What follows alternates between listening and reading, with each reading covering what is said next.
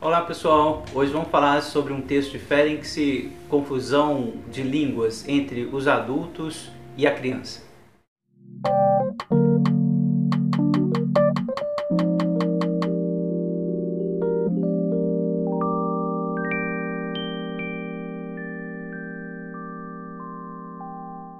Esse texto do Ferenc está no volume 4 aqui das obras completas dele, editado pela Martins Fontes. Quero recomendar vivamente o livro do professor Daniel Cooperman, Porque Ferenc, editado pela Zagodoni. Ele comenta esse texto, enfim, a obra do, do como um todo, mas comenta esse texto aqui numa passagem, vou citar agora mesmo essa passagem, ali na página 70 até 72 e vale muito a pena ler esse livro aqui. Eu vou fazer um vídeo exclusivo né, para esse livro brevemente, para apresentar os capítulos, as ideias gerais do Ferenc, né? Por onde começar a ler Ferenc, tá aqui o livro, é esse aqui.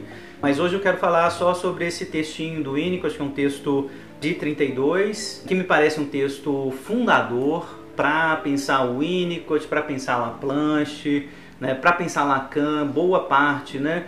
do pensamento psicanalítico, né, dessas teorias que estão valorizando de novo a presença do adulto real na cena ali da constituição subjetiva, eu acho que está aqui as grandes fontes né, desses grandes autores, né, Laplanche, Winnicott, Lacan, está aqui no Ferenc, tem muita coisa aqui que a gente precisa retomar e dar os devidos créditos a Sandor Ferenc e vamos começar por esse texto. Lembro que eu já fiz alguns vídeos e o, o Ferenc inclusive vai citar esses textos, né, cujos vídeos foram dedicados a eles, o bebê sábio e a criança mal acolhida e sua pulsão de morte, né, são textos que eu já vou deixar o link aqui embaixo, né, os vídeos que eu fiz sobre esses textos, vale muito a pena ler e também o comentário do professor Cooperman uh, no livro dele Por que Ferenc esse texto, Confusão de Língua entre os Adultos e a Criança, tem um subtítulo, A Linguagem da Ternura e da Paixão. Então, já no título, né, muita língua, linguagem. A gente precisa tentar definir um pouco isso, a importância que o Ferenc vai dar a isso. O título original né, da palestra, que é uma conferência apresentada num congresso de psicanálise, era As Paixões dos Adultos e Sua Influência sobre o desenvolvimento do caráter e da sexualidade da criança. Então o título original era esse, a paixão dos adultos, né? e como que essa paixão dos adultos influencia as crianças. E o título é transformado então nisso, a confusão de língua entre os adultos e a criança, linguagem da ternura, linguagem da paixão. Linguagem, o professor Cooperman até vai comentar isso, é um, um termo que vai aparecer aqui e talvez vale a pena a gente questionar um pouco isso, né? Assim, é linguagem, efetivamente já ou é esse tipo de comunicação que não é linguageira ainda, né? Lembro de um texto do Winnicott, eu fiz um vídeo sobre ele, comunicar e não comunicar. Vou deixar o link também na descrição do vídeo para vocês entenderem que talvez o Winnicott esteja lendo o Ferenc, talvez não, é muito, muito, muito provável que ele esteja lendo o Ferenc, para pensar nesse tipo de eh, comunicação sem linguagem, né? O se vocês vão ver, também tá, me parece está falando dessa linguagem sem linguagem. Né? A linguagem da ternura é, enfim, o brincar da criança. A linguagem da paixão é a sedução adulta. Portanto, uma linguagem que ainda não é comunicativa, mas é uma forma de comunicação. Então, tomar cuidado com esses termos, queria só advertir com relação a isso. E é um texto, Cooperman vai advertir quanto a isso no início desse comentário dele que é um texto que está retomando a teoria traumática do Freud, supostamente abandonada, mas que nunca foi abandonada. Essa é a leitura do Laplanche também, né? a teoria da sedução, uh, que supostamente foi abandonada pelo Freud, é retomada aqui com muita força pelo Ferenc. Trauma é fundamental para a constituição subjetiva. E existe sim abuso, e o abuso tem que ser estudado é, porque ele vai oferecer para a gente uma imagem, um tipo de modelo excessivo, hiperbólico do que vai acontecer com toda criança. O Laplanche certamente está lendo esse texto. Né?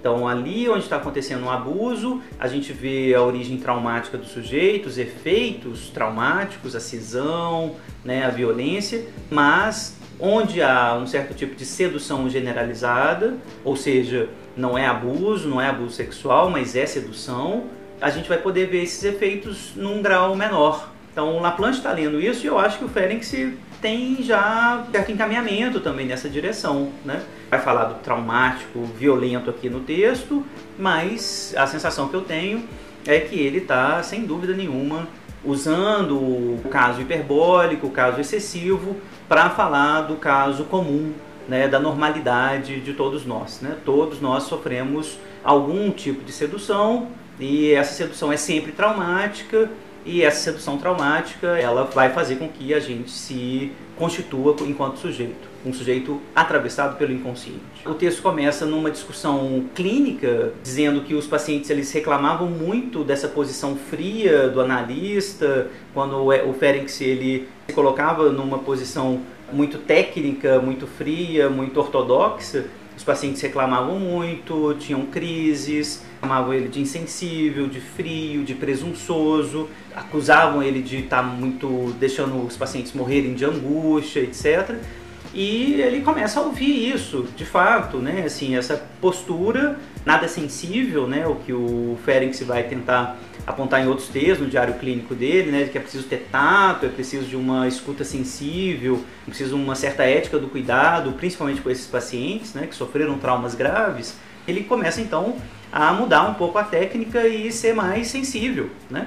E ser mais acolhedor uh, com relação a esses pacientes na medida em que ele se identifica com os pacientes, se autoriza a se identificar com esses pacientes. Né? Então, de alguma maneira, Ferenc começa a apontar para esse efeito iatrogênico da clínica, de que o analista muito frio, muito ortodoxo, vai fazer com que esses pacientes eles reclamem muito, eles sofram muito. E aparece um fenômeno clínico importante, que é esses pacientes começam a se identificar com esse analista se identificam muito com esse analista agressor e acabam, por assim dizer, ficando aí nessa posição de acusá-los dos seus erros, mas se identificam com o analista. Né? É o que vai aparecer com a criança abusada também, a gente vai ver daqui a pouco. Diante desses casos, o Ferenc vai falar das resistências do analista. Né? Então, isso que vai ser um tema importante na teoria lacaniana, né? isso aparece aqui nesse texto as resistências do analista de não conseguir ter sido analisado muito bem, eh, de não conseguir ter acesso a aspectos inconscientes eh, seus que vão impossibilitar de você ouvir eh, o sofrimento desses pacientes. Então, a resistência não é dos pacientes, a resistência não é apenas dos pacientes, né? a resistência é também, e em alguns casos prioritariamente, resistência dos analistas. E essa resistência ela se mostra com uma certa hipocrisia profissional. Né? Existe uma hipocrisia profissional que vai ser um álibi para que eu possa resistir. O analista resiste porque eu estou sendo ortodoxo, eu estou sendo neutro, né? eu não estou ali é, sendo mestre, eu não estou sendo amigo, não estou sendo psicólogo, eu sou analista, então estou nessa posição absolutamente distante do sofrimento do paciente. Está aqui para fazer análise, está né? Tá aqui para ser desligado, quebrado em pedaços, né? reconhecer a sua potência do inconsciente então, toda essa hipocrisia profissional, essa ortodoxia, vai ser criticada por Ferenc aqui no início do texto. Ele está dizendo: olha, isso não tem solução para esses casos, né? essa ortodoxia não oferece solução, não oferece cuidado. Renunciar à hipocrisia profissional, vai dizer o Ferenc, considerada até aqui como inevitável, em vez de ferir o paciente, proporcionava-lhe, pelo contrário, um extraordinário alívio.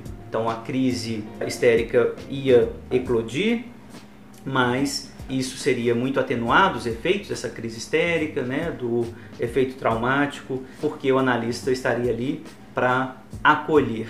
O paciente, diz o Ferenc, ele reconhece muito rapidamente a falta de sinceridade do analista. Quando o analista não está presente na cena de forma afetiva, efetiva, o analisando ele começa a perceber isso. O analista tem que admitir o erro de vez em quando. O Ferenc chega até a brincar, né? Quando o analista admite o erro, ele se torna confiável, né? Se torna humano, por assim dizer. E é isso, esse tipo de coisa, que vai fazendo com que o analisando consiga confiar efetivamente no analista. Essa hipocrisia profissional, segundo Félix, reproduz a situação traumatogênica. É esse o problema. Não é só uma questão técnica que está sendo corrigida aqui.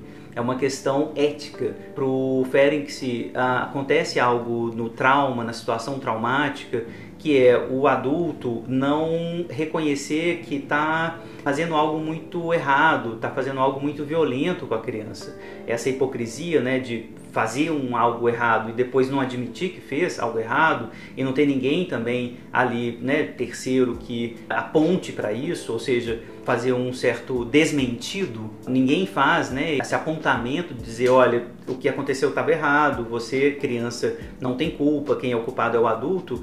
E isso acontece quando o analista está ali numa posição muito ortodoxa, muito fria, comete erros né, de escuta, de interpretação, de acolhimento, e não tem ninguém que, que vai dizer o analista errou, você, paciente, não está errado, você estava tá correto né, na interpretação que você estava fazendo. Isso não, não é feito. E é esse o problema. A situação traumática se reproduz na cena analítica vai dizer o, o Félix, então, que essa capacidade de admitir o próprio erro né, e de renunciar ao erro, a autorização das críticas, vai fazer com que a gente ganhe a confiança dos pacientes. Essa confiança é aquele algo que estabelece o contraste entre o presente e o passado, insuportável e traumatogênico. Esse contraste ele é indispensável para que o passado seja reativado, reavivado não enquanto reprodução alucinatória, mas enquanto lembrança objetiva. Então, a grande questão é que trauma ele, ele repete, ele repete uh, de forma alucinatória, na análise, fora dela, mas ele precisa ser relembrado, relembrado objetivamente para ser elaborado. E isso só vai acontecer se o analisando confiar no analista. Né? E ele só vai fazer isso se o analista admitir que erra, né? admitir que ele pode estar tá interpretando de uma maneira equivocada, de voltar, de retornar, mas também se o analista se identifica com o paciente, se ele sai um pouco dessa posição neutra, no sentido da ortodoxia muito fria, de não se sensibilizar, de não se identificar com o paciente isso que tem a ver com empatia, né, com alguma coisa, enfim, da presença do afeto do analista na cena analítica. Né? É tudo isso que o Ferenc está apontando aqui nesse texto. Né? Veja bem, o Winnicott falando, né, se a gente mantém uma atitude fria e pedagógica, mesmo na presença de um paciente em opistótomos, né, ou seja, nos espasmos histéricos lá, a gente quebra o último vínculo que nos liga a ele. O paciente sem consciência é afetivamente em seu transe como uma criança que não é mais sensível ao raciocínio. Então, o paciente que está lá nessa alucinação traumática, ele é como uma criança que não, não é mais sensível ao raciocínio. Não adianta você conversar com a criança quando a criança está lá, bebezinho, pequenininho demais e não entende, não tem capacidade ainda de entender a conversa racional. É, essa criança ela é no máximo sensível à benevolência materna. Né? Essa benevolência, essa empatia que não pode faltar. O Ferenc ele vai continuar dizendo, se essa benevolência vier a faltar, a criança vê sozinha e abandonada na mais profunda aflição. E isso é justamente na mesma situação insuportável que num certo momento a conduziu à clivagem psíquica e finalmente à doença. Então, o Ferenc está tentando estabelecer o vínculo da situação analítica com a situação traumatogênica lá da infância. Então, não pode faltar essa benevolência, não pode faltar esse tipo de empatia. Né? A palavra que o Ferenc vai usar aqui é Freundlichkeit, é de, inclusive, né, tem uma, uma, certa ressonância aqui com amizade, com uma certa, enfim, proximidade empática, afetiva é, que o analista tem que ter nesses casos. Os pacientes não se impressionam com uma expressão teatral de piedade, mas apenas com uma simpatia autêntica. O Ferenc está apontando aqui para o desejo do analista. Né? Que, que causa o sofrimento de alguém diante da gente que está ali na posição de analista? E os pacientes eles sabem né, se a gente está ou não de fato sentindo, né? É, as pessoas sabem disso, não são só os pacientes, né? A gente tem algum tipo de comunicação que não precisa ser é, verbal, né? É uma outra, é um outro tipo de comunicação que está visível, que é visível de alguma forma. Né? E é para isso que o Ferenc está apontando. Né? O, o analista ele tem que estar presente nessa cena, afetivamente. A partir daí, então, o Ferenc se caminha para o ponto central do texto dele, que é a questão do abuso, né, retomando a importância fundamental do trauma na constituição do aparelho psíquico. E para isso ele vai usar então o exemplo paradigmático do abuso sexual infantil, mas a impressão que eu tenho, insisto, é que esse exemplo é um exemplo excessivo, hiperbólico, para dizer do que acontece com todos nós, né? em alguma medida, sempre menor, né? nos casos neurose comum, mas nesses casos descritos por ele, de maneira hiperbólica, excessiva, hiperviolenta, mas que ah, servem de exemplo paradigmático para entender como que esse tipo de efeito traumatogênico é também efeito constitucional. A grande confusão, vai dizer o Félix, né, desde o título, né, a confusão de língua entre o adulto e a criança, é que os adultos eles vão confundir as brincadeiras infantis com os desejos de uma pessoa que atingiu a maturidade sexual e deixam se arrastar para a prática de atos sexuais sem pensar nas consequências disso. Então a confusão está do lado do adulto. Né? A criança, ela vai brincar, ela vai tentar brincar com o corpo dela, com o corpo do adulto, né? ela vai abraçar, ela vai beijar, ela vai tentar tocar as partes íntimas do corpo do adulto, as suas partes íntimas. Isso vai acontecer. O trabalho do adulto é dizer até aqui vai, até aqui não vai, isso não pode, né? isso não pode fazer entre adulto e criança, entre criança e criança. Quem vai fazer esse trabalho civilizatório né, de contenção sexual, de contenção da sexualidade infantil, de distinção entre gerações, né, do adulto, da criança, é o adulto. E é o adulto abusador que confunde essas coisas, confunde a brincadeira da criança com ah, efetivamente uma sedução efetiva, né? Como se a criança efetivamente pudesse saber, soubesse já, ela realmente quer, ela realmente deseja também. O fato dela ter prazer né, no corpinho dela, através do corpinho dela, faz com que o adulto imagine, bom, ela sabe o que está fazendo, ela quer também, ela também está participando do jogo no mesmo nível que eu, né, com o mesmo tipo de saber que eu.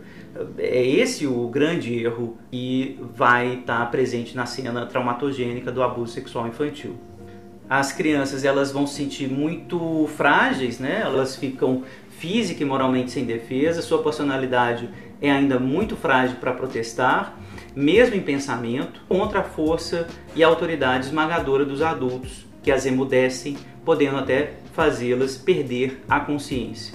Mas esse medo, diz o Félix, quando atinge seu ponto culminante, obriga-as a submeter-se automaticamente à vontade do agressor, a adivinhar o menor de seus desejos, a obedecer, esquecendo-se de si mesmas e a identificar-se totalmente com o agressor. Por identificação, por introjeção do agressor, este desaparece enquanto realidade exterior e torna-se intrapsíquico. Mas o que é intrapsíquico vai ser submetido no estado próximo do sonho como é o transe traumático, ao processo primário, ou seja, o que é intrapsíquico pode, segundo o princípio do prazer, ser modelado e transformado de maneira alucinatória, positiva ou negativa. Essa passagem é muito importante né, do Ferenc, ele está apontando aqui para um dos fenômenos psíquicos mais poderosos que existe a partir do trauma, que é a identificação com o agressor. E ele vai exagerar, inclusive, porque é importante, né? não é nem uma, uma identificação apenas, é uma introjeção do agressor. Né? E essa introjeção, essa identificação, é fundamental para fazer o agressor desaparecer. É a única maneira de fazer a agressão desaparecer, é colocar o agressor para dentro de si, é se tornar o agressor, né? sair da cena se identificando com o agressor totalmente. Né? É tão desesperador para a criança é, que está sofrendo o trauma que ela precisa dessa medida excessiva. Né? Eu introjeto o agressor, me torno um agressor, pelo menos assim eu sumo da cena. Né? Eu vou fazer aquilo que ele quiser, eu me submeto completamente a ele, sendo ele. Né? Então é essa primeira reação do trauma aqui. Então o Ferenc ele está apontando para um mecanismo psíquico muito, muito radical que destrói a vida psíquica da criança, porque essa introjeção ela é devastadora, né? ela tem que também, num certo sentido, desaparecer da cena, porque ela se torna um agressor, então ela meio que perde a consciência, né? Então é, é uma situação de vida ou morte, de ser ou não ser aqui, que está sendo desenhada no trauma sexual. Né? A mudança significativa, né, continua o Ferenc, provocada no espírito da criança pela identificação ansiosa com o parceiro adulto é a introjeção do sentimento de culpa do adulto. O jogo, até então anódino, apresenta-se agora como um ato merecedor de punição. Para complicar a história, em alguns casos, e não, não é muito raro, o adulto agressor ele se sente culpado ou no mínimo envergonhado ou ainda ele sabe que aquilo que ele fez é errado. Vamos colocar assim pelo menos, né? Ele sabe que é errado e, e pede para a criança não falar, exige que a criança não fale. Ou seja, é, no mínimo essa sensação é, de saber de que é errado ou, ou efetivamente a sensação de culpa, né? e vamos pensar nesse caso paradigmático que o Félix está desenhando aqui, o adulto agressor que se sente culpado, sabe que está errado, mas mesmo assim fez e se sente culpado, isso piora ainda mais as coisas nesse sentido, porque o adulto ele vai ser introjetado também com a culpa. Né? E aí o Ferenc vai dizer, olha, a lógica da introjeção introjeta a culpa também. Né? E a criança se sente culpada também. Então, além né, de se identificar com a agressão, de ter que se submeter à agressão, a criança também vai se identificar com a culpa e se culpar por aquilo que aconteceu. Após esse tipo de evento, né, do estupro, abuso, não é raro ver o sedutor aderir estreitamente a uma rígida moral ou a princípios religiosos, né, esforçando-se por meio dessa severidade em salvar a alma da criança, não é raro ver isso culturalmente, né, pessoal? Assim, o pastor da igreja, o padre, né, enfim, os, os religiosos fundamentalistas falando da pureza das crianças e encontrar nesse meio muito abuso sexual infantil, muita violência contra as crianças. Não é muito raro, né, que isso aconteça, exatamente por conta desse processo, né, assim, a, essa preocupação excessiva, esse tipo de imaginação persecutória né, com relação à sexualidade infantil, diz os desejos desses adultos, desejos perversos, né, desses adultos abusadores. E é isso que o Félix está descrevendo aqui. E as relações com uma segunda pessoa de confiança também não são suficientemente íntimas para que a criança encontre uma ajuda perto dessa pessoa, ou seja, quando ela vai lá falar para a mãe né, que o tio abusou, que o avô abusou, a mãe vai repelir essa criança como uma tolice, como isso que ela está falando não é, não é importante, não é verdade. E isso é um dos, dos grandes problemas para o Félix, né? Esse desmentido vindo do, desse terceiro, né? Que vai tornar ainda mais traumática a cena. Né? E aí o Félix vai dizer o seguinte: o que importa de um ponto de vista científico nessa observação é a hipótese de que a personalidade ainda fracamente desenvolvida reage ao brusco desprazer, não pela defesa, mas pela identificação ansiosa e a introjeção daquele que a ameaça e a agride. É uma defesa, né? O, o Félix está dizendo que não é assim, mas é uma defesa, o fenômeno identificatório é uma defesa. Ele está dizendo que não é aqui porque, de fato, leva tudo junto, assim, o eu vai embora junto. Então, eu não está ali se defendendo, de fato, protegido, ele se mantém, né? Mas, óbvio, é uma a cisão, né? A identificação eh, introjetiva, né? Desse tipo é uma defesa. Mas, enfim, ele está sendo hiperbólico aqui para dizer, olha, é um tipo de defesa de pirro, né? Uma vitória de pirro. Você ganha a guerra, mas fica absolutamente estrupiado no final, assim, não adianta nada ganhar. Não é uma vitória, né? Ele chega a dizer o seguinte, olha só, depois dessa, desse tipo de coisa, o que a gente tem é uma forma de personalidade feita unicamente de id e superego. É como se o ego deixasse de existir, que fica no lugar do, do eu é o supereu. Então o sujeito ele fica se punindo o tempo todo, ele deixa de existir, ele perde todas as, praticamente todas as funções do eu. São pacientes que não conseguem estudar, não conseguem trabalhar, ficam deprimidos o tempo todo, né, não conseguem estabelecer relações estáveis com ninguém. É um efeito devastador, né, de maneira geral, o que o trauma faz. O Ferenc precisa então distinguir num determinado momento isso que ele vai chamar de amor objetal passivo. Isso é fundamental ou seja, existe uma, todo um tempo aqui, é um tempo da ternura, e esse tempo da ternura não pode ser atravessado de forma muito rápida, de forma muito violenta pela linguagem da paixão, pelo tempo da paixão, ou seja, os afetos dos adultos atravessados pela sexualidade inconsciente, pelo pulsional.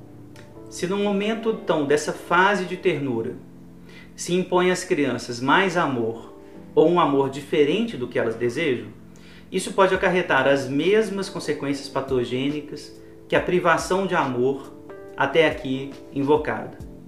Levar-nos-ia muito longe falar aqui de todas as neuroses e das consequências caracteriológicas que podem resultar do enxerto prematuro de formas de amor passional e recheado de sentimento de culpa num ser ainda imaturo e inocente. A consequência só pode ser essa confusão de línguas a que fiz no título dessa conferência. Então, Ferenc está dizendo de uma fase da ternura, da inocência da criança. Isso se distingue, esse é o comentário do professor Daniel Cooperman ah, aqui no, no Porquê Ferenc, né, quando ele comenta um pouquinho esse texto, está em contradição, ou pelo menos em tensão com o pensamento do Freud, aqui ter abandonado a teoria da sedução em prol dessa criança que já tem a sexualidade infantil. Ela já é um ser sexual para o Freud, ela é perversa e polimorfa, ela está tomada pela sexualidade infantil. O Ferenc está dizendo, olha, ok, e ele certamente acredita na sexualidade infantil, basta ler os muitos textos do Ferenc quando ele aponta para a presença da sexualidade infantil na criança. Mas ele está dizendo, olha, mas tem um tempo aqui que é um tempo da ternura que tem que ser preservado da, da sexualidade adulta, da sexualidade inconsciente dos adultos. Então ele está assim propondo um, uma certa criança inocente de novo, que era a criança do Freud né, da teoria da sedução, a criança traumatizada pelo sexual do adulto, mas eu acho que o Ferenc não está completamente solto aqui, voltando completamente à teoria da criança inocente, não. Ele reconhece a presença da sexualidade infantil na criança, mas está querendo fazer uma distinção aqui importante entre os tempos, né? Tempo da ternura, tempo da paixão. Os pais, os adultos, né, deveriam aprender a reconhecer como nós, os analistas, que por trás do amor de transferência, da submissão, da adoração dos filhos, dos pacientes, dos alunos, o desejo nostálgico de libertação desse amor opressivo. Então é muito importante isso que o Félix está dizendo, né? Assim, diante dessa adoração, dessa submissão, dessa obediência demais, tem alguma coisa importante para a gente observar. Talvez haja né, um desejo de libertação, obediência demais é suspeita cheira a essa introjeção do agressor, cheira a essa identificação com aquele que não deu chance é, para a criança reagir no tempo dela, da forma dela, enfim, a partir do, daquilo que ela dava conta de fazer. O Ferenc então vai apontar para o mecanismo de defesa mais importante nesses casos, que é a clivagem, clivagem da personalidade, que vai fazer com que a personalidade regrida para uma beatitude pré-traumática. Né? Procura tornar o choque inexistente, o que não surpreenderá nenhum analista. Então essa clivagem ela vai acontecer e ela vai acontecer quantas vezes forem necessárias, inclusive, né? Há uma, inclusive uma possibilidade, diz o Ferenc aqui, de uma multiplicidade de clivagens, né? muitas clivagens, né? De um certo esfacelamento do eu também, né? E é aqui nessa passagem que ele usa a metáfora fundamental, né? Muito famosa por conta desse texto, que é a seguinte: uma aflição extrema e, sobretudo, a angústia de morte parecem ter o poder de despertar e ativar de súbito disposições latentes, ainda não investidas e que aguardavam tranquilamente a sua maturação. A criança que sofreu uma agressão sexual pode, de súbito, sob a pressão da urgência traumática, manifestar todas as emoções de um adulto maduro as faculdades potenciais para o casamento, a paternidade, a maternidade, faculdades virtualmente pré-formadas nela. Aí ele usa a metáfora famosa. Pensa-se nos frutos que ficam maduros e saborosos depressa demais, quando o bico do pássaro os fere, e na maturidade apressada de um fruto bichado. É como se tivesse então amadurecido rápido demais. É, mais uma vez um parêntese aqui de como que isso tem tudo a ver com a teoria winnicottiana depois, né? Processo maturacional, né? a metáfora do amadurecimento, né? de um ambiente facilitador ou de um ambiente invasivo. Tem muita coisa que o Winnicott vai tirar daqui uh, desse texto, né? Parece muito, né, que o Winnicott está lendo Ferenczi também. Mas enfim, a teoria ferenciana ela está claramente apontando para a origem do trauma, do ponto de vista hiperbólico aqui, para apodrecer a criança, apodrecer o fruto, portanto destruir o eu, mas também acho né, essa sensação de que a bicada do pássaro, né, aquela bicadinha leve, vai fazer com que o fruto amadureça no seu tempo. O Ferenc vai apontar então três grandes consequências nessa cena traumática inicial: a identificação com o agressor, essa clivagem, fragmentação, né? clivagem com possíveis clivagens mais subsequentes, ou seja, uma fragmentação da personalidade, e uma terceira via que é esse terrorismo do sofrimento, assim, que vai fazer com que a criança seja o bebê sábio. Eu comentei esse texto do Ferenc também aqui no canal, vou deixar o link na descrição desse vídeo e o terrorismo do sofrimento vai fazer com que a criança ela se sinta obrigada a ser o psicólogo da mãe, né? A carregar sobre os seus frágeis ombros o fardo é, de todos os outros membros da família. É o bebê sábio, é a criança que tem que amadurecer rápido demais, né? A criança que tem que ser, por assim dizer, completamente responsável, muito precocemente pelo adulto. Félix termina esse texto com um pós-escrito que vai retomar a ideia do sentimento de culpa do adulto, esse adulto agressor, que vai fazer com que no erotismo infantil o objeto de amor vai ser transformado num objeto ambivalente. Né? Então a culpa do adulto faz com que a criança acabe amando e odiando o objeto. Ele vai dizer: o sentimento de culpabilidade no erotismo adulto transforma o objeto de amor em objeto de ódio e de afeição ou seja, um objeto ambivalente. Na medida em que essa dualidade inexiste ainda na criança, o que é diferente no Freud, né? no estágio da ternura, né? então na ternura não tem essa dualidade. Né? É justamente esse ódio que surpreende, assusta e traumatiza uma criança amada por um adulto. Esse ódio transforma um ser que brinca espontaneamente, olha o gesto espontâneo aí né, do, do Winnicott também, esse ódio transforma um ser que brinca espontaneamente e com toda a sua inocência num autômato culpado do amor e que, imitando ansiosamente o adulto, esquece-se, por assim dizer, de si mesmo. Então, o que o Félix está dizendo é isso, assim, olha, existe uma fase da ternura na qual o objeto não vai ser ambivalente, né? O que vai trazer muita ambivalência para a cena e aí ele, a criança vai se assustar com o seu próprio ódio, que ela não estava preparada para isso também, é a culpa do adulto que vai ser internalizada.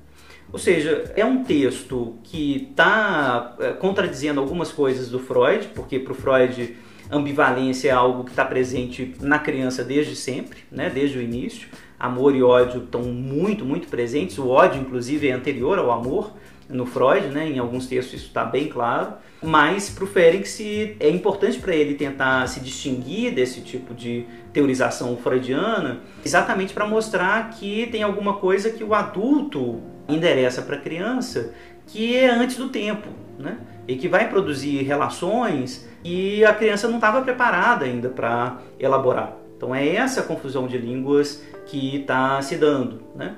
mais uma vez eu estou querendo apontar aqui que não é bem uma confusão de linguagem, de palavra, né? É uma confusão, vocês estão vendo, de afeto, de culpa, de reações uh, eróticas, de forças de excitação que a criança não consegue metabolizar. Ou seja, está falando ainda de algo de movimentos pré-linguísticos, né? de uh, coisas pré-linguísticas e que vão ser traduzidas, claro, a posteriori através da linguagem, mas ainda a gente está falando de algo pré-linguístico. Por isso que nessa clínica é tão difícil a verbalização né, do traumático, falar dessas coisas, porque não é exatamente de língua que a gente está falando. Mas enfim, a metáfora do Ferenc é essa no título. Era basicamente isso. Acho que esse texto, ele, como vocês podem notar, ele é fonte claramente, né, de outros autores que faz então por merecer uma releitura calma, comentada, crítica né, desse texto do Ferenc, claro, ainda dentro da obra dele como um todo. E para fazer isso, recomendo né, a leitura do livro do professor Daniel Cooperman, porque Ferenc, para a gente ler esse texto também articulando né, com outros textos, outros aspectos teóricos a obra desse autor tão fundamental na história da psicanálise. Se vocês gostaram, comentem, compartilhem, critiquem, vejam o que produz em vocês né, a leitura desse texto. Eu acho super importante que a gente converse sobre Ferenc aqui no canal. Eu aguardo vocês até a próxima.